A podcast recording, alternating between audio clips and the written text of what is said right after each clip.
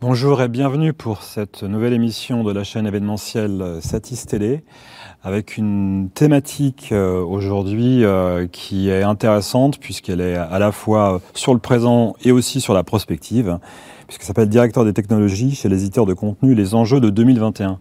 Alors c'est vrai que pour rien vous cacher, quand on a commencé à travailler sur ce, sur ce projet, c'était en février 2020. Donc on n'imaginait pas que l'année 2020 avait aussi peut-être été euh, une année avec des, enjeux, des bouleversements, et euh, que cette empreinte de 2020 va un peu se retrouver aussi sur, euh, sur 2021. Pour aborder ce sujet, nous avons quatre personnes, deux présentes avec nous sur le plateau et deux en visioconférence. Donc à mes côtés, j'ai Frédéric Brochard, qui est CTO CEO directeur des technologies pour le groupe France Télévisions. En face, nous avons Mathias Béjanin, qui est directeur technique TV et radio pour le groupe M6. Et en visio, nous avons Cécile Gonfroy, qui est directrice générale des technologies pour RTBF. Bonjour. Et Jean-Luc Wackerman, qui est directeur des technologies d'Arte France et des réseaux de diffusion chez Arte. Bonjour Jean-Luc. Donc, euh, ce que je, j'évoquais en, introduction, euh, euh, question qui peut être un peu collégiale, à la, lumière de ce qu'on a connu en, en, en 2020. Euh, quels enseignements euh, on peut en tirer euh, par rapport à vos, métiers entre ce qui a été provisoire et est-ce que ce provisoire peut durer, notamment sur des évolutions de méthodes de travail? On a beaucoup parlé de remote production, post-production, de travail collaboratif dans, le cloud. Voilà. Comment vous voyez-vous euh, ce début d'année 2021 euh, suite à ce qu'on a connu en 2020 Frédéric Oui, euh, tu, as évoqué la remote production ou la post-production à distance. C'est effectivement des, des, sujets sur lesquels on travaillait avant la crise sanitaire, mais ça a été un accélérateur évidemment incroyable que cette crise sanitaire. Euh, puisque des sujets qui étaient un peu euh, encore euh, flous ou nébuleux sont devenus des réalités. et l'entreprise, la nôtre comme d'autres, ont dû s'adapter à cette crise sanitaire et donc particulier peut-être encore plus sur le, montage, que ce soit le montage info pour beaucoup, le montage de documentaires. Notre entreprise s'est entièrement mise dans, des dispositions cloud avec nos partenaires technologiques. Et, et, ça a été allé beaucoup, beaucoup plus vite que ce n'aurait été sans, euh, sans, cette crise sanitaire. Et, et, pour rebondir sur ce que tu disais, est-ce que c'est durable? Oui, je pense que maintenant c'est pérenne. On a définitivement euh, entré dans cette ère du cloud avec, euh, avec cette crise. Oui, certainement. Euh, le, le, Covid a permis d'accélérer énormément de choses sur le, le, la, la, remote prod, remote post-prod on a mis en, télétravail un, des tas de métiers qu'on n'aurait jamais imaginé euh, penser mettre en télétravail avant. Donc euh, nous, on s'est surtout concentré sur la post-production, euh, des métiers comme euh, le labo, qui supervise de l'ingest, de la transformation de fichiers, la fabrication d'autopromo. voilà, ça a permis d'accélérer beaucoup de choses, le management des médias, toute la prédiffusion. Euh, maintenant, c'est certainement durable. Maintenant, les solutions qu'on a trouvées, elles sont probablement provisoires, parce que dans un premier temps, on a été euh, obligé de composer avec, euh, on a été obligé de faire des dérogations aux, aux aspects sécurité. Euh, la sécurité IT est très importante maintenant. Et pour mettre en place le télétravail, il y a eu quand même un certain nombre de dérogations sur lesquelles on est en train de revenir pour euh, permettre ce télétravail, mais dans des conditions de sécurité optimales. Cécile Gonfroy, même, euh, même constat euh, oui, oui, oui, même, même constat quand on parle d'accélérateur et, euh, euh, et aussi moi ce que j'ai vraiment vu c'est la capacité des équipes à, à, se réinventer, la créativité, l'innovation. Après, globalement, nos infrastructures étaient prêtes et donc, euh, moi, j'ai vu évidemment d'autres partenaires ou d'autres sociétés en Belgique où c'était pas du tout, euh, euh, le télétravail n'était pas du tout intégré. Ici, nos équipes étaient équipées déjà de PC portables. On avait des solutions dans le cloud et donc il, il a fallu vraiment escalader, upgrader l'infrastructure parce qu'il y a eu plus de personnes à distance. Et, et, et moi, je dirais le, le seul point d'attention pour le futur, c'est la bande passante et euh, la capacité d'utiliser Internet à domicile. Et donc, on le voit aujourd'hui, euh, même si on donne toutes les possibilités, on peut mettre une série d'émissions, on va dire, à distance, mais la réactivité par rapport aux news et aux JT, je ne vais pas. Aujourd'hui, le risque est, encore euh, euh, trop important de dire je vais faire mon montage du journal chez moi et l'envoyer dix minutes avant l'antenne, euh, puisque je ne maîtrise pas cette capacité de bande passante. Et je me vois mal aller installer de la 4G ou des boîtiers chez tous nos journalistes. voilà. Donc ça, pour moi, c'est on est encore dépendant du réseau. Hum. Donc ça, pour moi, c'est le, risque, en, plus de des éléments déjà euh, transmis comme la sécurité, cyberattaque et des choses comme ça, mais, mais, le réseau, on est quand même fortement dépendant de ça. Et, l'humain, euh, en, termes de ressources humaines, comment, comment ça a été euh, Est-ce que ça a été apprécié différemment selon, selon les personnes? C'est-à-dire qu'il a fallu, euh, il y a évidemment énormément de métiers qui ont été très très vite en, en, en télétravail ou en remote, et d'autres pas. Donc moi par exemple, je prends le cas de la supervision, ce qu'on appelle le playout. Euh, ben, on a mis des shifts euh, en place, mais on n'a pas mis de playout à distance. Maintenant, on a, euh, on a la réflexion sur un futur bâtiment à Bruxelles, à Reyers, et on va mettre notre playout dans le cloud. Euh, dans notre future euh, installation. Et là, on pourra évidemment le prendre à distance. Mais aujourd'hui, le playout, les équipes devaient venir sur place. Et donc là, évidemment, il y a évidemment les, les, gestes de, de, barrage, il y avait le, masque, euh, les équipes étaient protégées. Donc on a vraiment retiré un maximum de personnes et on a protégé cette, ce playout qui était quand même le voilà, ça c'est critique par rapport, par, par rapport à l'antenne. Et il y a peu de broadcasters qui ont mis leur playout, qui ont encore la capacité de prendre leur playout à distance, qui l'ont géré à distance. Enfin, moi j'en ai pas, j'ai pas eu, mais je sais pas, je, je suis curieuse d'entendre d'autres euh, d'autres directeurs des technos pour voir les possibilités qu'ils ont. On en parlera. Jean-Luc Wackerman, chez, Arte, vous êtes déjà multisite. Comment vous avez vécu euh, cette, euh, cette époque? Bah, cette époque, euh, c'était vraiment un accélérateur. On était déjà prêt euh, entre les différents sites pour euh, une certaine partie, surtout sur la partie, on va dire, bureautique, pour mettre trois quarts de la société en télétravail. par contre, on a sur la partie production, partie régie finale, partie prédiffusion, évidemment qu'on a mis des, des process en place. On a tout d'abord privilégié euh, la présence sur site euh, en mettant en place les gestes barrières. Pour les playouts, par exemple, on a réduit les équipes de moitié et on a, on, a travaillé de, de, façon beaucoup plus light.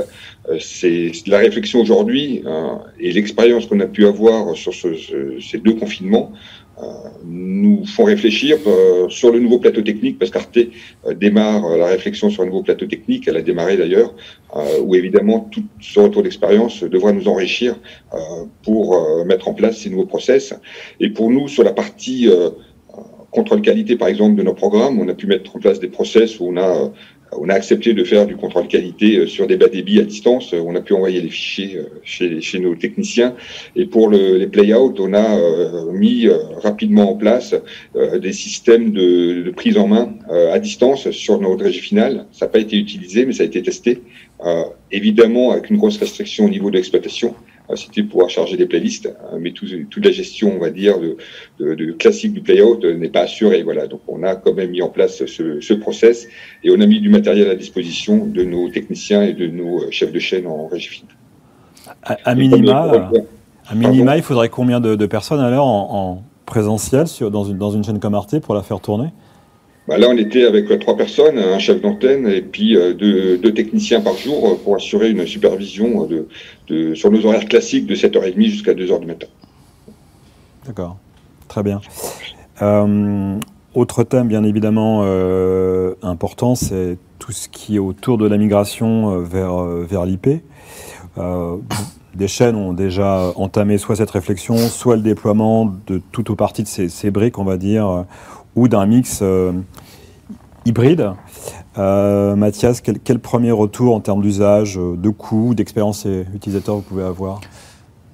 Alors la, migration vers l'IP, euh, la, première chose à savoir, c'est que c'est quand même pas le chemin de la facilité euh, aujourd'hui, euh, puisque c'est une technologie qui est euh, encore en, en, devenir, c'est-à-dire qu'elle n'est pas encore complètement finalisée. il y a énormément de, de travail avec les fournisseurs quand on monte un projet IP euh, pour faire fonctionner euh, les équipements ensemble, donc euh, sur l'interopérabilité. Donc voilà, c'est, il faut s'attendre à un projet complexe quand on décide de, de, d'aller vers l'IP. en termes de coût, c'est également une équation assez complexe parce que le, euh, il y a quelques surcoûts liés à l'IP, notamment l'achat de gateway pour assurer la compatibilité avec euh, des équipements qui sont euh, toujours SDI et pas encore compatibles IP. il y a quelques surcoûts par rapport aux avantages qu'on pourrait imaginer d'un projet IP. Aujourd'hui, pour moi, je pense que l'IP, c'est une première étape qui va ouvrir la voie à d'autres choses, notamment la virtualisation et, le cloud. Donc on est dans une, dans une transition euh, qui permet euh, une, première dématérialisation euh, du signal vidéo en vue de choses plus, plus concrètes derrière, qui sont la virtualisation et, et, le cloud. Moi, j'attends encore aujourd'hui d'avoir un serveur graphique complètement virtualisé, un serveur vidéo virtualisé, et c'est là qu'on pourra avoir des économies d'échelle importantes et des facilités de déploiement qu'on n'a pas encore complètement aujourd'hui. Mhm. On reste dans une logique très euh, appliance, euh, je rentre, je sors, et, euh, du matériel hardware. donc ça a progressé puisqu'on n'a plus le câble, de on n'a plus le transport SDI et le, signal vidéo sous cette forme. Donc ça a progressé, mais voilà, on attend l'étape d'après. Et donc si on mesure de 0 à 10, 0 étant un, full SDI et 10 étant le full IP, vous êtes dans quel, quel état bah, sur, notre régie finale qu'on vient de terminer, euh, on, a, on a lancé notre chaîne M6 euh, en septembre.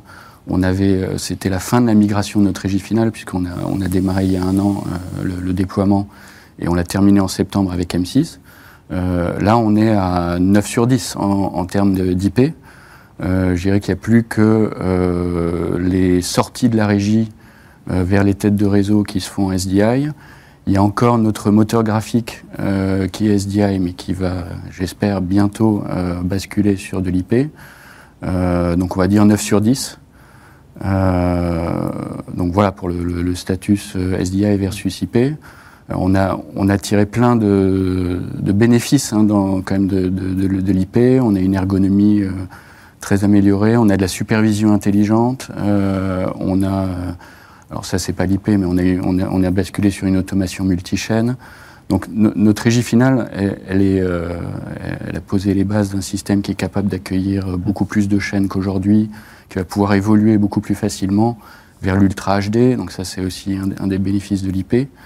Euh, mais voilà, on, sent bien que euh, c'est intermédiaire entre le SDI, qui était vraiment du, du, hardware à 100% et euh, des, solutions qu'on pourrait euh, envisager d'ici 2-3 euh, ans entièrement virtualisées. Et vous, Frédéric, comment vous envisagez ces, évolutions et où France Télévisions se place dans ces migrations? Comme l'a dit Mathias, ce sont des technologies qui sont en devenir. On est un peu au, milieu du, guet là-dessus. Francision s'est pas précipité euh, sur, ces projets-là. On, est allé, on été beaucoup plus innovant sur ce qu'on a dit euh, précédemment, par exemple, sur de mettre toute une partie de la fabrication de l'info euh, dans, le cloud, ce qu'on a fait de façon, je pense, assez pionnière.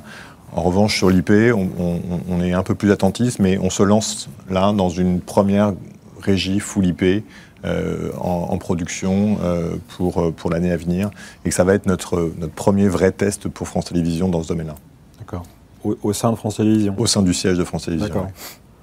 Et après, le, le, plan sera national c'est ah bah, de toute façon, l'issue, on la connaît. Hein. On va bien basculer toute notre technologie sur l'IP. ça, c'est une certitude.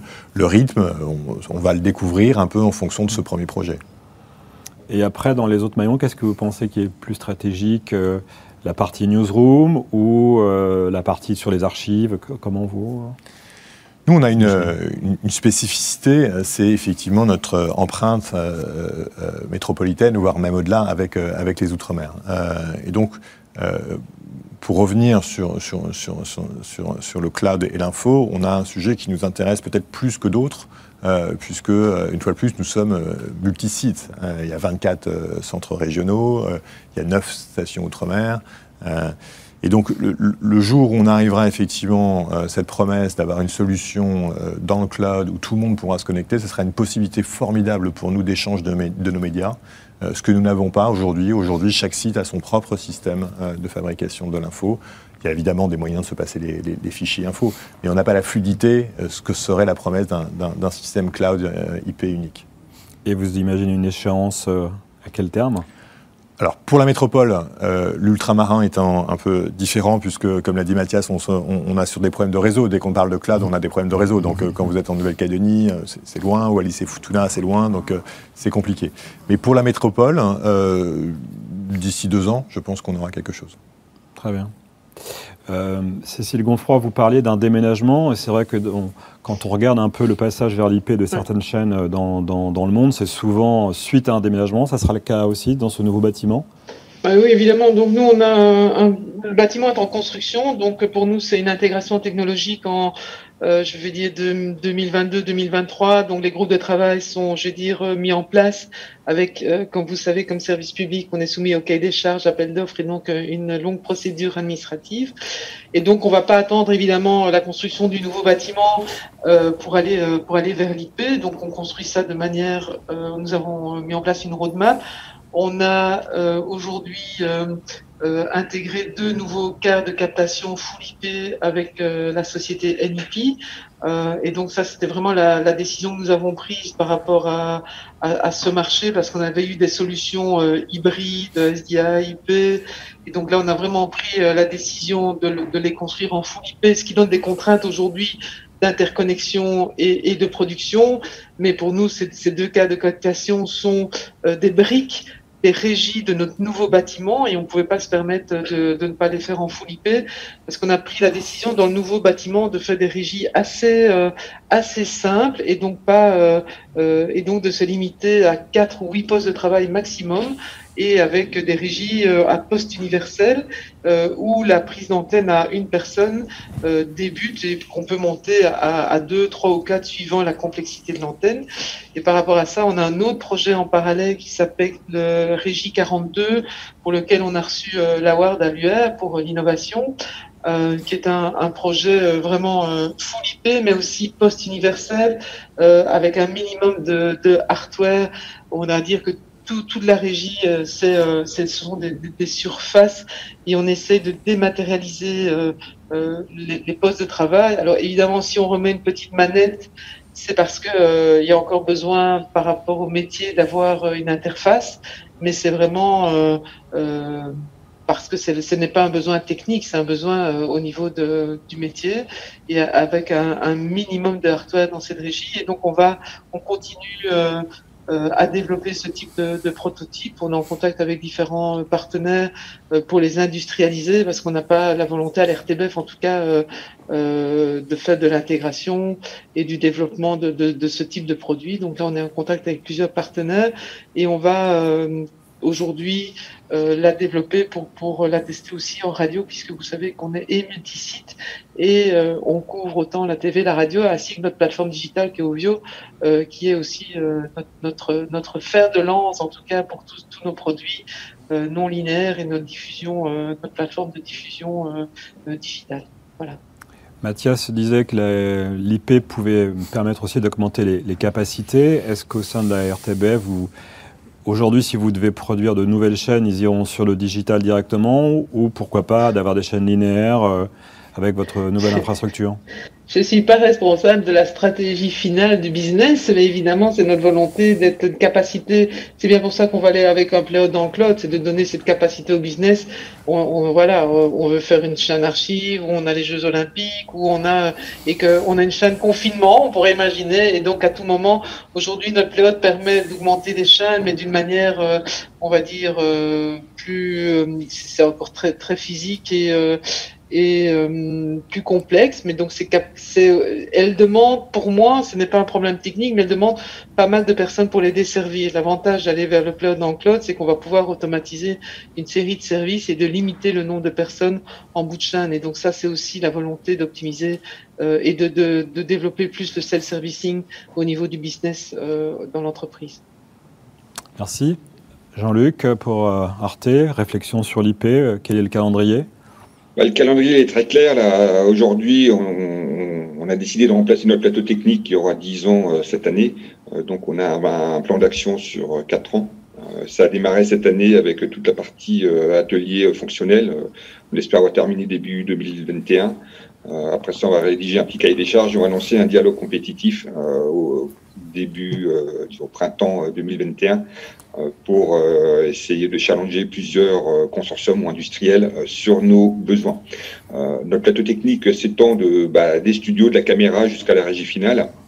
Euh, donc on fera ça sur dans deux mondes. On a un monde de la post-production production et un monde des programmes où il y a toute la partie traitement, livraison des PAD et puis euh, diffusion. Ça c'est euh, la réflexion. Sur l'IP évidemment, on regarde ça de près et puis on benchmark un peu aussi à gauche et à droite. et on ira certainement voir nos confrères qui sont autour de la table aujourd'hui pour échanger avec eux. Et donc aujourd'hui, on est vraiment dans une première phase sur la partie fonctionnelle. La deuxième partie pour nous, ce qui est importante aussi, c'est qu'on ait un plateau technique qui soit évolutif sur les années à venir et euh, qu'on puisse traiter évidemment toute la partie UHD. Euh, où là, on a pas mal de, questionnements aujourd'hui aussi euh, sur toute la partie traitement UHD, HDR, NGA. Donc, c'est des questions aussi qui sont sur la table. Et pour euh, la partie euh, chaîne virtuelle, bah, on a déjà commencé Arte au, printemps dernier à lancer des chaînes virtuelles sur le numérique, hein, mais donc euh, plus de play-out, c'est complètement automatisé et c'est donc sur nos propriétés numériques, mais aussi en HBBTV, on a créé donc des chaînes Arte Extra qu'on appelle, il y a plusieurs canaux qui sont aujourd'hui, c'est de la programmation, on va dire, encore humaine, mais évidemment que toute la partie data, intelligence artificielle devra se greffer dessus voilà un peu notre roadmap pour Arte. Très bien. Alors c'est vrai que le, tout à l'heure ça a été évoqué euh, par Mathias, euh, tout ce qui est autour de la sécurité, de la cybersécurité, c'est un peu une épée de Damoclès pour euh, de nombreux groupes.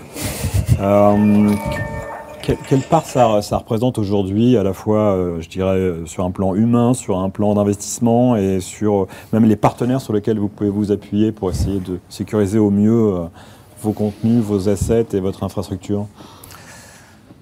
Alors la sécurité, c'est devenu quelque chose de, très important. Enfin, il y a eu une vraie prise de conscience au moment de l'attaque de TV5 Monde. Euh, je crois que c'était il, y a 4 ou 5 ans. Euh, et c'est arrivé en plus à un moment où les chaînes venaient d'achever leur, transformation numérique. C'est-à-dire qu'on avait déployé en masse des systèmes euh, pour transformer les fichiers, faire du transcodage, faire du traitement des mouvements, tout ça pour éliminer la cassette. Donc à cette époque-là, euh, enfin déjà, il y avait quasiment plus de cassettes euh, dans les chaînes.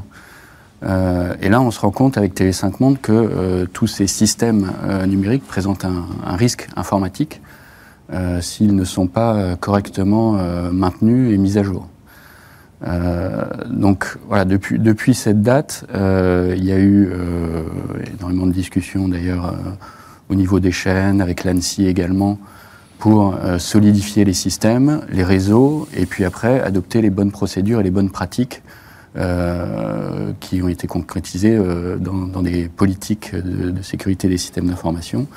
Donc on s'est s'est structuré là-dessus, on est un RSSI, une équipe qui a un peu grossi. Au niveau opérationnel, par contre, c'est beaucoup plus compliqué parce que c'est vraiment des métiers nouveaux euh, on avait eu une première révolution euh, sur les métiers au moment de la, digitalisation euh, des chaînes, avec des, compétences nouvelles qui émergeaient, qui étaient différentes de celles des ingénieurs broadcast précédents. et maintenant, c'est encore une nouvelle compétence qu'il faut acquérir, c'est la sécurité, tous les gestes barrières de la sécurité en réalité. donc voilà, ça prend Aujourd'hui, ça prend sur euh, le temps euh, des équipes euh, d'ingénierie, les équipes support. Des ressources, c'est vraiment très compliqué de rajouter des ressources là-dessus.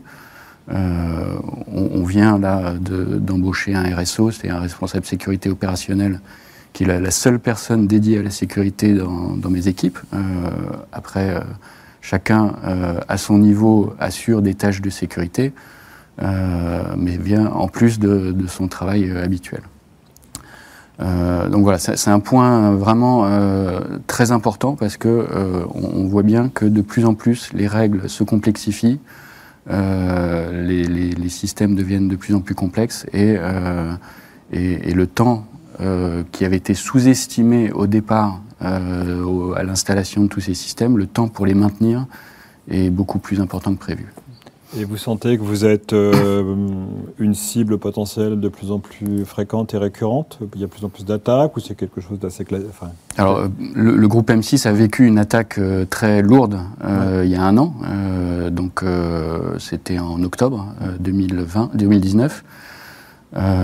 donc on, a vraiment vécu ça dans le dur.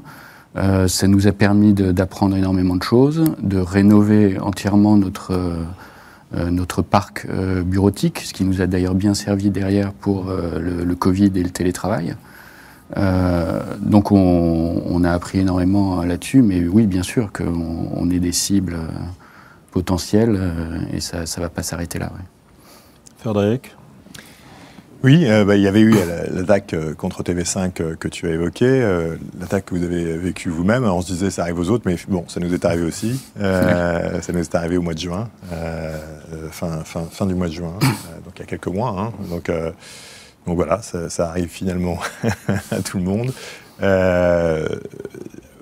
on a eu très peur. on s'en sort plutôt bien.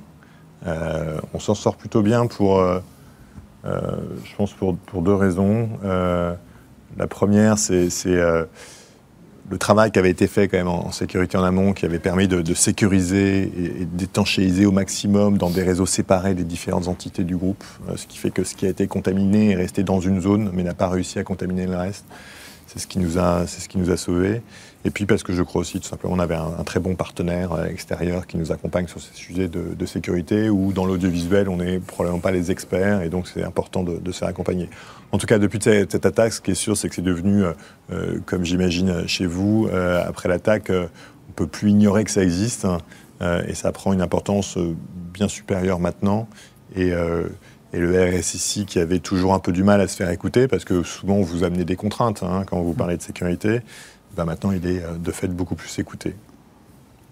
Qui n'a pas été attaqué Cécile euh je, ne vais pas dire ça parce que sinon ça va. S'il y a des hackers qui nous écoutent, ils vont dire on va venir tester. Euh, donc voilà, donc c'est vrai que c'est un. Moi, ça fait plus d'une dizaine d'années qu'on a engagé dans l'équipe un conseiller en gestion des risques et sécurité IT et que ben, l'attaque de TV5 et d'autres attaques ben, nous a permis en tout cas de renforcer euh, la communication et la sensibilisation du management euh, dans les entreprises. Donc ça, c'est euh, un plus. et ce qui était avant, on pensait souvent avant de lancer un projet, la sécurité venait, je veux dire après. Aujourd'hui, c'est moi j'aime bien la sécurité by design dès le départ. Aujourd'hui, que ça soit la construction d'une régie, que ce soit un cahier des charges, les éléments de sécurité sont repris dedans. Euh, moi, j'insiste très fort aussi sur la gouvernance qu'on a mise en place à la RTBF. Donc, on a mis un, un CAP, donc un, un, Change Advisory Board, où vraiment euh, tous des changements euh, d'infrastructure ou d'upgrade, euh, avec une présence très forte euh, de la sécurité euh, dans, dans, cet organe. On a également mis un CISERT en place, donc c'est une équipe sécurité conforme, parce qu'il faut de l'expertise, des certifications, et que budgétairement, je ne peux pas me permettre, en tout cas, d'aller chercher des experts systématiquement en consultance. Et donc, on capitalise très fort sur nos équipes d'ingénierie euh, qui, euh, qui, dans le cadre du CISER, prennent des décisions en termes de, de sécurité. Euh, alors moi, je suis très très attentive par rapport au business parce qu'ils trouvent que vraiment c'est contraignant, parce qu'ils demandent, euh, et on l'a vu au niveau du Covid, il y avait quelqu'un qui en parlait, je ne sais pas si c'était euh, dans tout à l'heure, c'est qu'on a dû ouvrir certaines portes euh, au moment du, confinement et qu'on essaye maintenant de, de, refermer. Et c'est trouver le, compromis, quoi, en tout cas la, bonne décision. Et c'est pour ça que le conseiller en sécurité, c'est des recommandations. Puis à nous, en termes de management, à prendre les décisions. Et donc, je dis par rapport au business, ce qu'on a mis en place aussi, c'est ce qu'on appelle des petits déjeuners de sécurité, où on fait euh, on, a, on invite des ingénieurs et le business et notre responsable en sécurité euh, arrive euh, au petit déjeuner avec voilà un avion s'est écrasé sur la salle technique, qu'est-ce qu'on fait? Et donc on, essaye en tout cas de où on est hacké et donc de voir quelles sont en tout cas nos DRP, nos solutions de repli, nos, notre réactivité et parce que ce n'est pas seulement avoir des plans B, mais il faut pouvoir les activer rapidement. Et donc, on essaie aussi de faire euh, euh, euh des tests grandeur nature, en tout cas euh, au niveau de l'entreprise. Voilà un peu notre fonctionnement au niveau de la RTBF. Merci. Jean-Luc, j'aimerais faire évoluer aussi un peu la, question, parler de la sécurité, mais aussi sur les moyens humains. Est-ce que ça veut dire aussi trouver de nouvelles personnes. on voit qu'il y a deux cas de figure, soit s'appuyer sur des ressources externes, soit sur des, ressources internes. Et sur, je dirais, vos prochaines embauches, est-ce que le, profil des techniciens qui étaient des techniciens AV peut-être pur et aujourd'hui doit avoir des compétences IT, réseau plus importantes et aussi sur la sécurité? Évidemment, nous aussi, on était un peu le déclencheur, c'était TV5, et on, s'est mis en ordre de bataille et on s'est regroupé au sein de deux aides publiques euh, pour choisir le même partenaire qui nous accompagne aujourd'hui sur la mise en place d'un SOC pour nous qu'on n'avait pas encore, aussi bien sur le site de Paris que sur le site de, Strasbourg. Euh, évidemment, sur la partie euh, recrutement, une petite chaîne. évidemment, on fait attention dans nos futurs recrutements à ce qu'une compétence IT fasse partie des, des CV. Euh, c'est très important pour nous. Et on, mais on constate toujours encore euh, une séparation entre le monde broadcast et le monde IT. Donc ça aujourd'hui dans nos entreprises c'est très ancré. Et donc euh, on a cette difficulté aujourd'hui à faire communiquer les deux sur les enjeux de la sécurité informatique, mais c'est vraiment dans notre feuille de route au niveau des embauches, il faut qu'on ait aujourd'hui des, des, des, techniciens avec cette compétence-là pour Arte aussi, euh, tout ce qui est parti, la partie PRA, PCA, euh, PSSI est évidemment au cœur euh, du sujet et on se met en ordre de marche pour que ça se soit pris en compte. Je, vois des papiers derrière toi en arrière-plan, il n'y a pas de mot de passe sur des post-it inscrits derrière, hein. tu me rassures Non, t'inquiète. Frédéric? Non, non, parce que je voulais par rapport à ces questions de cybersécurité, euh, on a évoqué les uns les autres comment nous nous organisions en, interne. Mais quelque chose qui a, beaucoup changé depuis notre attaque, c'est notre relation avec nos fournisseurs. Euh, fournisseurs de matériel, de logiciels ou nos intégrateurs. Et, euh, là où dans nos appels d'offres, on, était, il faut le dire, pas si regardant que ça sur les aspects de cybersécurité avant l'attaque, on, cherchait plutôt les fonctionnalités pour pouvoir répondre aux besoins de l'info, de la fabrication. C'était surtout ça notre préoccupation. Euh, depuis, euh, la cybersécurité est devenue un, paramètre déterminant des appels d'offres que nous faisons. Et ça, je pense que c'est vraiment, en tout cas pour nous, un, vrai changement dans notre relation avec euh, les différents fournisseurs ou intégrateurs du marché. D'accord, ça a rajouté au, cahier des charges. justement, comment, pour rebondir un peu sur ce même thème, enfin, de moins sur les relations, comment vous jugez justement vos relations avec les, avec les constructeurs, avec vos fournisseurs? Mathias, quel est le, on parle souvent de collaboration, de partenaires. Euh. Oui, pas, de, difficultés particulières euh, liées à la période. Euh, peut-être juste en ce moment, on peut constater que les, fournisseurs font attention à leur stock. donc, ils sont plutôt sur des fabrications à la commande, ce qui fait que les délais de livraison se rallongent, ça, complique un petit peu la réactivité dans les projets. Euh, mais euh, oui, on a des partenariats euh, un petit peu appuyés, notamment dans notre projet Régie Finale avec Evert, qui est le, constructeur principal avec lequel on a bâti la solution. on a d'autres partenariats dans le domaine logiciel, dans, dans, la post-prod. donc on a, on a, quelques fournisseurs majeurs avec lesquels on travaille plus étroitement qu'avec les autres. Et ça, c'est des relations euh, durables. Hein. C'est, euh, ça, elles n'ont pas évolué forcément dans un sens ou dans un autre euh, ces derniers temps. elles sont plutôt solides. Idem pour. Oui ce qui va être quand même nouveau, ce qu'on va commencer à, voir poindre, et je ne sais pas exactement comment ça, va évoluer, mais euh, on a beaucoup parlé de, cloud au début de, cette discussion. Mais alors, le cloud aujourd'hui, c'est essentiellement des, acteurs américains qui n'étaient pas des acteurs historiques de, l'audiovisuel. Donc, euh, bah, on est obligé de citer les acteurs comme Google, comme Amazon ou comme Microsoft, qui aujourd'hui sont les principales solutions de, cloud du marché. Et donc nos, nos, fournisseurs historiques, nos partenaires historiques s'appuient sur ces solutions-là. Euh, mais ça fait quand même, euh, je pense, un changement, puisque ces, acteurs vont devenir des acteurs déterminants de, l'écosystème. Et c'est des acteurs avec lesquels nous n'avions pas l'habitude de travailler. Alors même s'ils sont peut-être en indirect par rapport à nous, par rapport à des, fournisseurs, le fait est qu'ils vont devenir des acteurs importants de, ce marché-là. Euh, idem d'ailleurs sur l'intelligence artificielle, qui, est un sujet évidemment qui monte. Et aussi, ce sont les mêmes acteurs qui sont positionnés. Donc ces acteurs, les trois que j'ai cités, euh, vont, de façon directe ou indirecte, devenir des, fournisseurs importants de, notre métier. Et se pose sans doute la question qui se pose beaucoup en Europe, du coup, du, cloud de confiance. Effectivement, comment nos données, comment nos data vont être stockées dans, ces serveurs-là. Question pour, pour Cécile aussi. Euh, c'est vrai qu'autrefois, les, les, chaînes euh, faisaient quand même pas mal de développement interne. Aujourd'hui, c'est mhm. plutôt en, s'appuyant sur, euh, sur des constructeurs, sur des partenaires. quelle, est votre, quelle est votre relation, vos relations aussi, vous, avec, avec ces constructeurs, éditeurs de solutions ou opérateurs de cloud? oui, moi je suis, j'aime bien le terme partenaire et pas fournisseur, et donc j'estime qu'on, voilà, qu'on signe quelque part un, un, partenariat.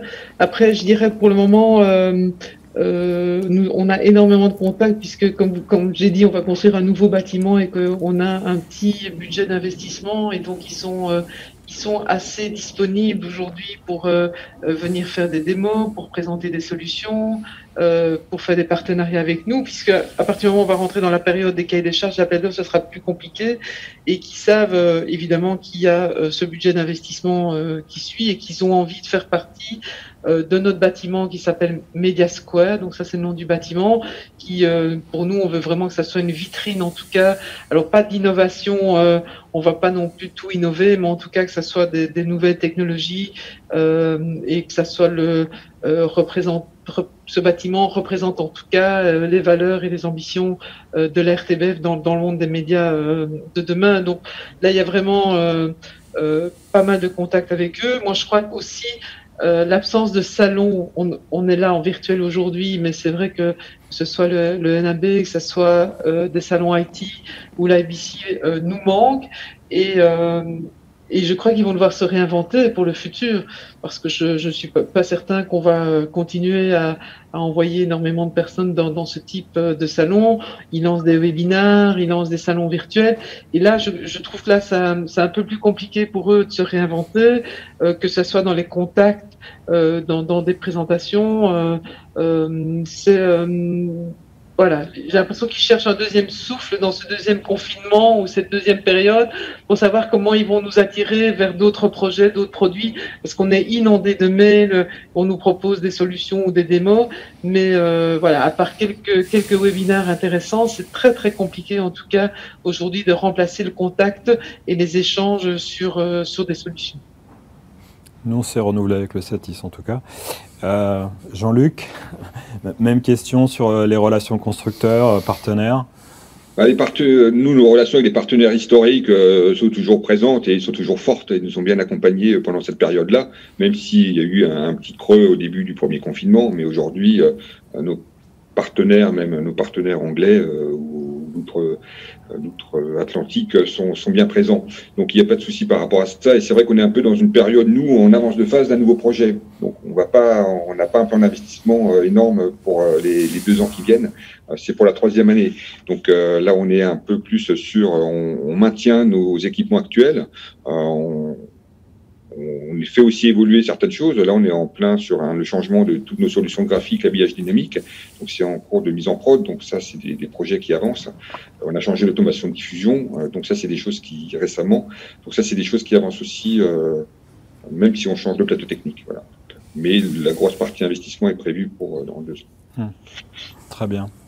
Alors on va faire un, dernier tour de table sur un, peu justement imaginer le futur de 2021. je vais vous dire quelques, quelques mots, quelques mots clés. À, vous de rebondir si ça fera partie justement de votre stratégie. Donc, euh, studio virtuel, 5G, euh, euh, plateforme digitale, nouveaux métiers.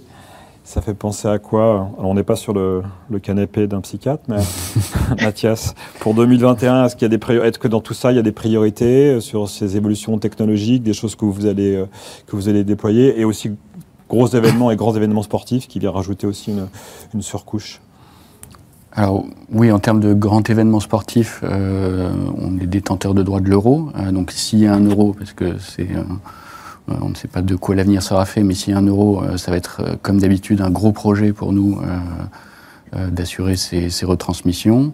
Et UHD, je n'ai pas dit le mot aussi, et UHD aussi. Et, et de l'UHD, donc on, travaille aussi sur un, un projet UHD, même s'il est encore flou, mais on, on, est en phase euh, d'étude, euh, sans, qu'il y ait de, décision euh, éditoriale prise à ce niveau-là. de quoi tu as parlé de studio virtuel? Le studio virtuel, c'est une réalité chez M6 depuis, depuis assez longtemps déjà. Nous, on voit ça comme une, une, facilité énorme pour déployer des nouvelles productions, pour faire des décors extrêmement rapidement. Ça nous sert aussi de backup, puisqu'on a deux studios. On a un studio qui est en, réel avec un écran de 60 mètres carrés, et puis un autre studio qui est en virtuel sur lequel on a reproduit tous les, tous les décors du premier. Euh, donc ça, on, ça, nous a permis de faire, par exemple, pendant le confinement, tous les, tous les JT dans le studio virtuel euh, pour euh, réduire les coûts de fonctionnement. donc là-dessus, on, va continuer à, investir et à travailler pour, pour améliorer les choses. Et on, on, a regardé beaucoup les plateformes Unreal pour, pour évoluer dans, dans ce domaine. Euh, quoi d'autre Les plateformes digitales, euh, évolution d'un Sysplay ou d'autres, comment ça Alors, le, digital, euh, c'est externalisé maintenant dans, dans, le groupe M6, puisque, vous le savez, il y a la plateforme, enfin la, société Bedrock, qui est issue de M6 Web, qui, qui s'est qui, qui détachée du groupe M6. Euh, et qui est devenue une, une, société détenue par M6 et par le groupe RTL. Euh, donc c'est toute la fabrication technique euh, de, la plateforme de diffusion euh, Sysplay est confiée à Bedrock, de même que Salto d'ailleurs. Euh, donc là-dessus, les évolutions technologiques, elles sont vraiment de ce côté-là. Euh, bien sûr, c'est une plateforme qui est, euh, qui est amenée à évoluer. Euh, sur, sur, le plan éditorial, c'est extrêmement important d'avoir une plateforme digitale qui permet de, de faire du contenu exclusif digital et d'être complémentaire aux chaînes linéaires. Euh, côté technique M6, euh, nous, on, on, a toute la partie qui permet d'alimenter cette plateforme, mais voilà, la plateforme est externalisée. Euh, tu disais. c'est déjà bien. C'est déjà, bien. C'est déjà un bon, un bon, tour de table. Pareil, rapidement, Frédéric, sur. Euh, oui, studio virtuel, euh, France Télévisions a franchi le pas, puisque Stade 2 se fait maintenant depuis, depuis presque un an, je pense, en, en, virtuel. Et ça a été un vrai énorme changement pour la culture de l'entreprise qui avait eu un peu du, du mal à, se, à, aller vers cette technologie-là. Maintenant, le pas est franchi et, et on en est tous ravis et le rendu à l'antenne est formidable et ça nous permet évidemment de bien plus grande souplesse sur le, sur le plateau. L'UHD, euh, un peu pareil, euh, c'est euh, euh, évidemment, il faut y aller. Évidemment, on, on, voit que certaines plateformes américaines ont déjà, elles, que du contenu HD. Euh, on sait qu'il faut y aller, mais les coûts sont importants, donc on construit euh, notre stratégie sans se précipiter, euh, sachant que la question va de fait se poser pour notre grand événement sportif à venir pour nous, c'est la chaîne olympique, et donc il y aura des sujets là-dessus, puisque la présidente s'est prononcée sur la création d'une chaîne olympique, et donc nous aurons des, des sujets là-dessus. La, nouveauté technologique sur laquelle on avance euh, fortement, c'est l'intelligence artificielle, euh, avec, je, je l'espère, assez rapidement, euh, il y, a plusieurs champs d'application de l'intelligence artificielle, mais celui sur lequel là on est en train d'accélérer, c'est les sous-titrages automatiques pour les sourds et malentendants. Euh, et euh, on, donc là, on, on, a mis en place une nouvelle direction qui s'appelle DAIA, pour Data et Intelligence Artificielle, qui ne travaille que sur ces sujets-là. Et donc, elle devrait, j'espère, dans les, dans les mois à venir, euh, être capable, en semi-automatique, parce que l'intervention humaine reste importante, hein, la machine peut d'ailleurs se tromper, euh, mais euh, utiliser au maximum le potentiel de l'intelligence artificielle pour réussir à traduire de façon quasi simultanée, par exemple, une chaîne d'infos. Très bien, vaste projet, intéressant. Rapidement, Cécile, même si vous avez déjà parlé tout à l'heure un peu des projets, bâtiments, etc. Mmh. Que... Euh, rapidement, ben, euh, studio virtuel, j'ai vu que Dreamwall avait participé au Satis hier, et donc vous savez que Dreamwall, Keywall, c'est une filiale qui a été créée par l'RTBF il y a plus de dix ans, et que donc on est vraiment euh, euh, à chaque fois qu'il y a des nouveaux projets, que ce soit du public virtuel ou des émissions, des messes en virtuel, donc on travaille énormément avec eux, et donc on n'a pas la volonté de développer en interne cette technologie, cette expertise, puisqu'on a une filiale qui, euh, qui le fait. C'est un peu comme Bedrock euh, pour, euh, pour M6. Et nos, deux gros, gros projets, nous, sur cette année 2020-2021, c'est notre plateforme digitale Ovio et nos sites. Et donc, on va externaliser une partie de notre plateforme Ovio. Donc, il y a un cahier des charges qui sort fin de l'année. Donc, on, est, on va travailler, on va garder le back-end à l'interne, puisque notre plateforme est intégrée avec nos, nos outils de production et qu'elle est fortement alimenté avec notre, euh, notre production propre. Et, euh, et, donc, on a développé euh, tout, tout, ce qui est API pour l'externaliser. Et on travaille également sur la refonte de nos sites avec une nouvelle application. Et le projet s'appelle One App, One Site. Donc, ça, c'est pour nous des, des, gros projets sur le, le, digital. Et juste un petit point sur la 5G pour montrer la complexité de la Belgique. La 5G est déployée en Flandre, mais pas en Wallonie, que les fréquences sont pas ce n'est pas encore attribué et donc on peut faire des POC 5G, mais le réseau n'est toujours pas euh, pas disponible et donc on est un peu euh, en attente au niveau du, politique sur euh, le déploiement de la 5G. Et pour nous, l'intelligence artificielle restait vraiment évidemment un défi où on teste sur le speech to text, sur la reconnaissance automatique, sur l'enrichissement des données, sur les algorithmes qu'on met sur notre plateforme Ovio. donc voilà, c'est aussi il y a une direction du digital euh, des data qui a été, euh, qui a été mise en place il y a deux ans avec pas mal de projets qui en découlent. Voilà rapidement. Merci. Jean-Luc, tu as le mot de la fin sur d'autres choses à compléter?